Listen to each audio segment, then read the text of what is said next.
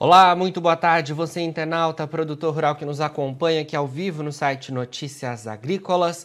Voltamos com os nossos boletins e o destaque agora é para o setor sucroenergético. Vamos falar um pouco mais em relação ao tempo né, e o clima para a cana-de-açúcar. E para isso nós falamos agora ao vivo com o Fábio Marim, coordenador do Sistema Tempo Campo. Fábio, muito boa tarde. Obrigado mais uma vez pela sua presença aqui com a gente, viu? Eu é que agradeço a oportunidade, Jonas. Um prazer estar com vocês mais uma vez. Prazer é nosso, Fábio. Bom, queria que você começasse atualizando os nossos internautas em relação às condições do tempo aí nas últimas semanas, da última conversa que a gente teve, o que, que mudou no cenário voltado para cana-de-açúcar.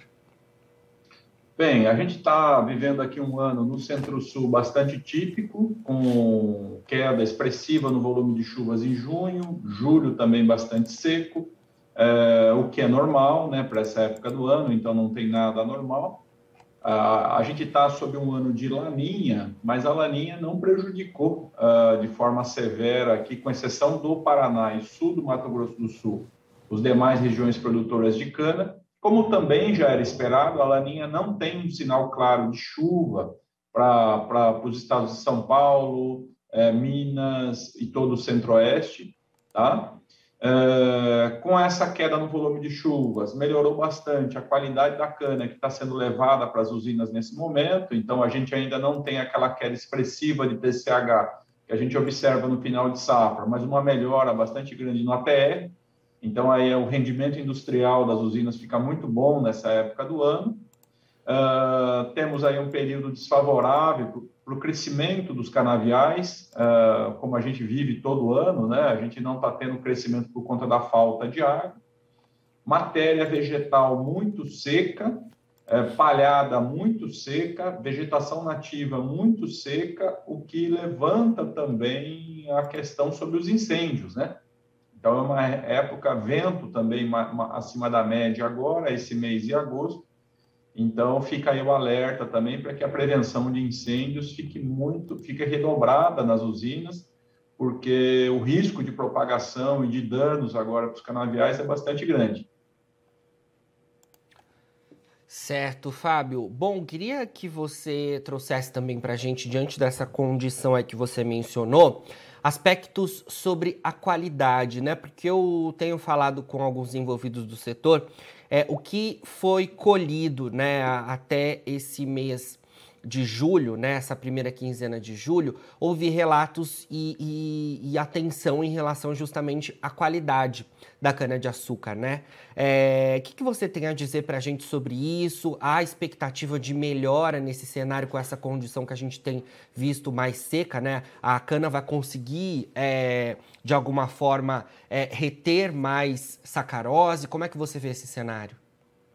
Sim, eu acho que é como a gente está num ano típico, um ano assim, é, climaticamente falando, abaixo da média histórica, mas bem melhor do que o ano passado, e com regime de chuvas mais ou menos dentro da normalidade, é, a tendência agora, até meados, até o final de agosto, é de subida no ATR, de melhoria na concentração de sacarose dos canaviais, o que favorece bastante o rendimento industrial da, das usinas, né?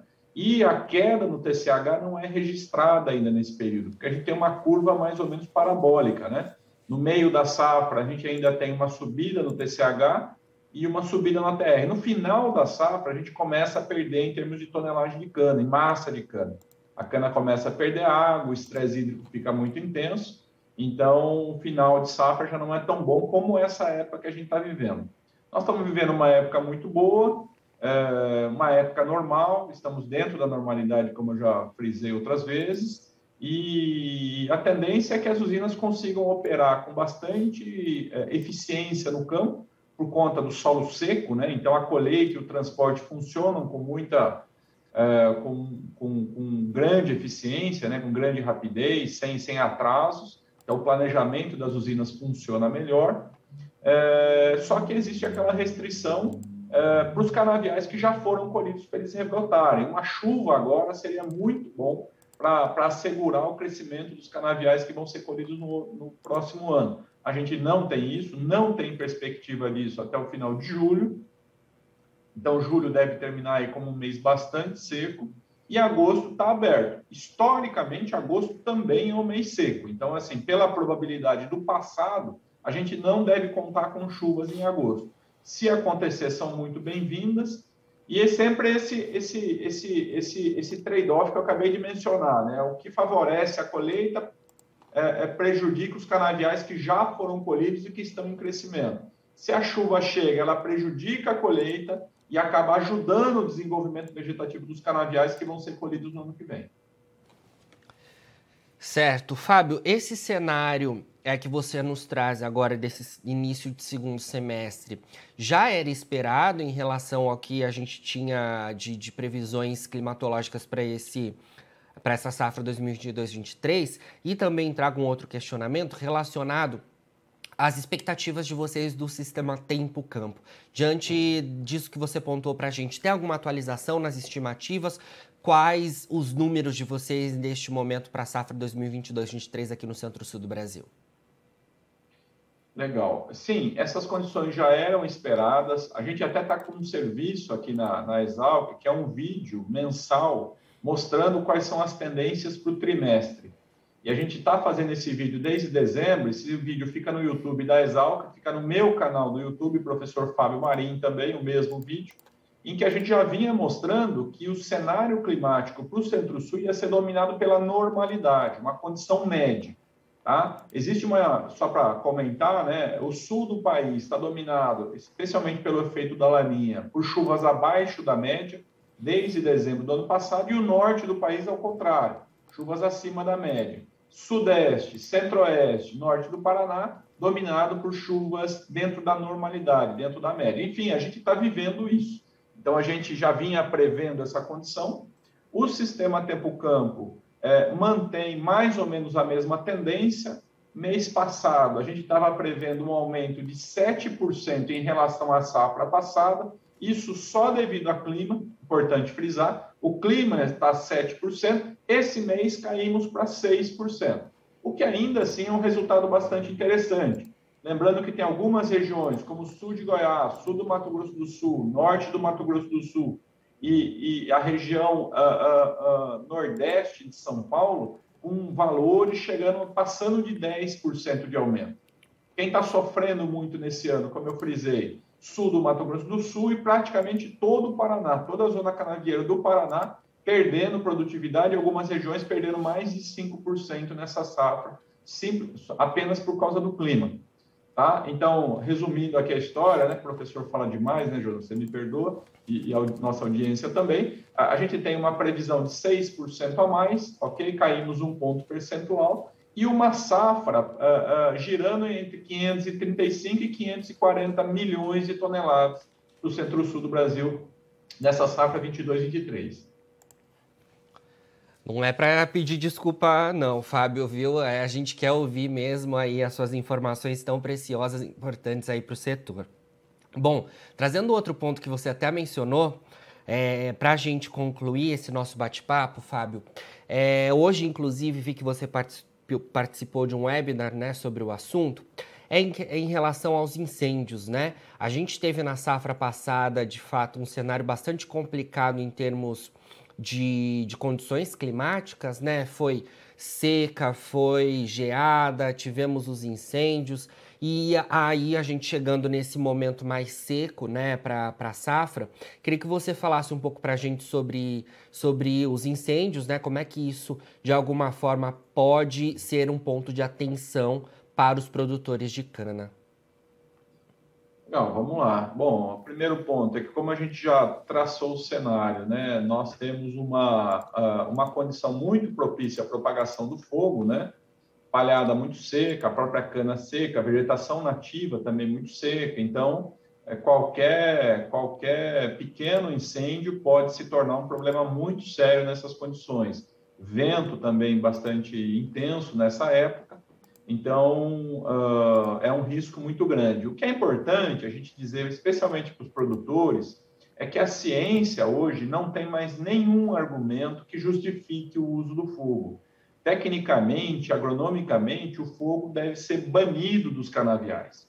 ok? Além deles trazerem um problema muito sério para o meio ambiente, com perda de biodiversidade, com perda de qualidade do ar, é, sobre a imagem do setor perante a sociedade, a gente também fica prejudicado, né?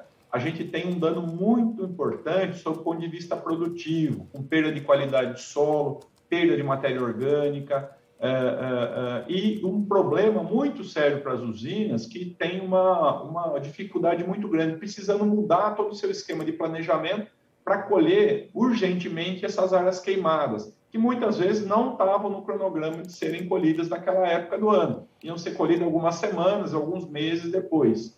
Então a gente pede assim para nossa audiência assim que não não não não usem o fogo em hipótese alguma, não coloquem fogo no, no fundo do sítio, no fundo da chácara, é, no, no, na beira das estradas.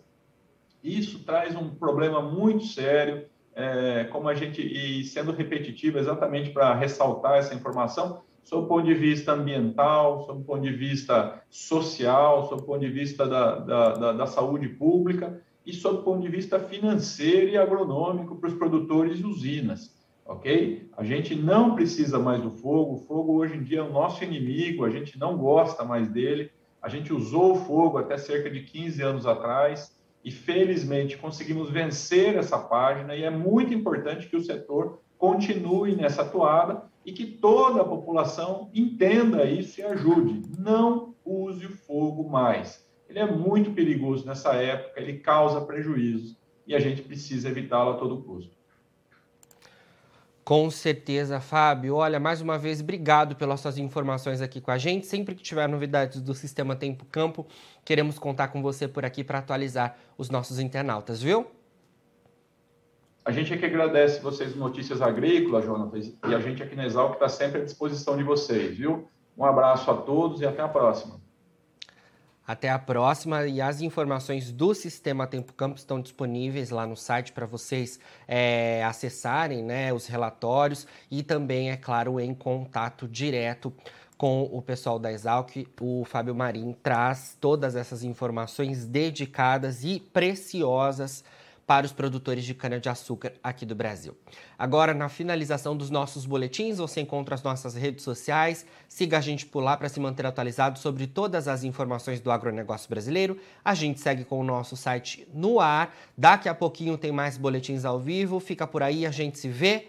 Notícias Agrícolas, 25 anos ao lado do produtor rural. Se inscreva em nossas mídias sociais. No Facebook, Notícias Agrícolas. No Instagram, arroba Notícias Agrícolas. E em nosso Twitter, arroba Norteagri. E para não perder nenhum vídeo, não se esqueça de nos acompanhar no YouTube e na Twitch, Notícias Agrícolas Oficial.